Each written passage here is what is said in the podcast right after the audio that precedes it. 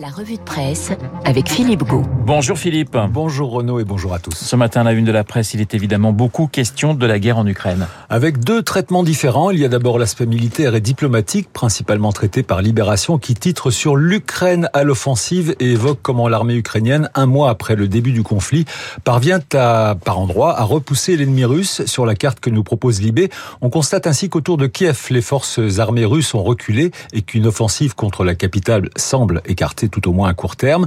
Même chose à Mykolaiv, le fameux verrou d'Odessa, où malgré d'intenses bombardements, les troupes russes n'avancent pas et surtout dans l'est du pays avec l'échec de la prise de Kharkiv qui contraint l'armée russe à se replier vers le front du Donbass. Libé évoque également la bataille des chiffres autour des pertes humaines pour Moscou. Officiellement, selon le Kremlin, 498 soldats russes ont été tués quand les services américains en évoquent 7000 alors que les autorités ukrainiennes, elles, avancent le chiffre de 15 000 morts. Rappelons que près de 150 50 000 soldats russes sont engagés dans ce conflit. Alors il y a également, Philippe, le sujet des fournitures de matériel militaire aux forces ukrainiennes. Oui, c'est le Wall Street Journal, en supplément de l'opinion, qui en parle dans un long dossier consacré aux bourgades polonaises sous le flot des armes destinées à l'Ukraine.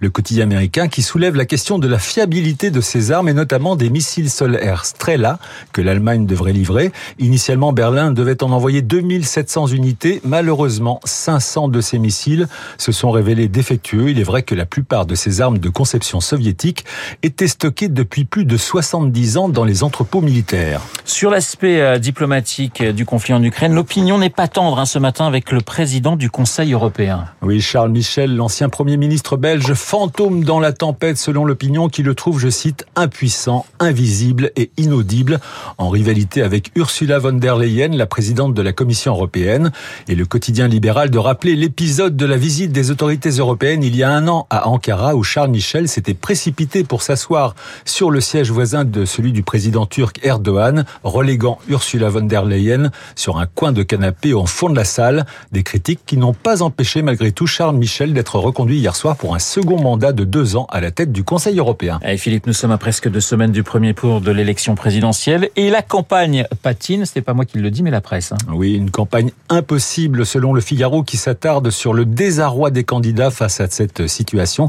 et notamment pour le chef de l'État suppléé par Jean Castex, selon le quotidien, pour aller à la rencontre des Français et qui prépare déjà son nouveau duel avec Marine Le Pen.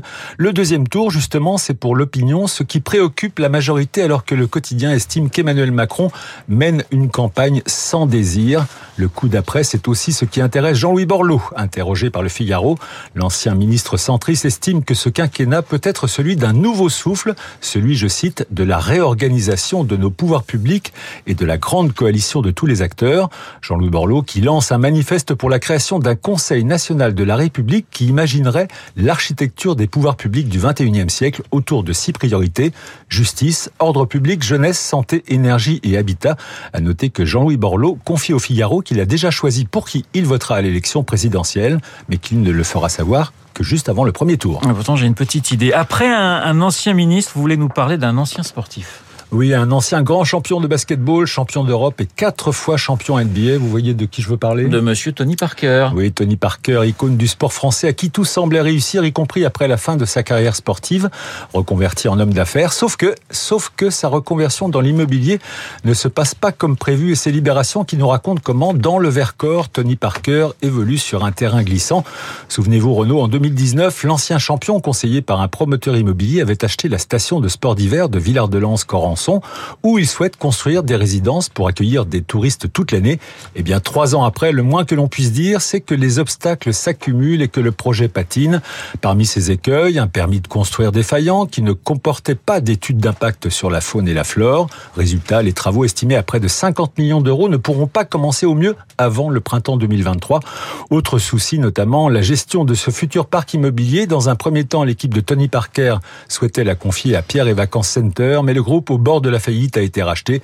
Il a donc fallu se tourner vers un groupe local. Selon un spécialiste cité par Libé, en cas d'échec à long terme de cet investissement, Tony Parker ne perdra pas beaucoup d'argent, sa fortune est quand même estimée à près de 200 millions d'euros, mais la perte serait plutôt symbolique pour un ancien champion qui prend beaucoup de soin à soigner son image d'entrepreneur à qui tout réussi. Alors le week-end approche, l'occasion Philippe de prendre le temps de lire les, les magazines hebdomadaires. Marianne nous propose de tout dire sur le conflit entre la Russie et l'Ukraine, des atrocités et mensonges de Vladimir Poutine à l'hypocrisie de l'Occident en passant par le non-respect des accords de Minsk par l'Ukraine.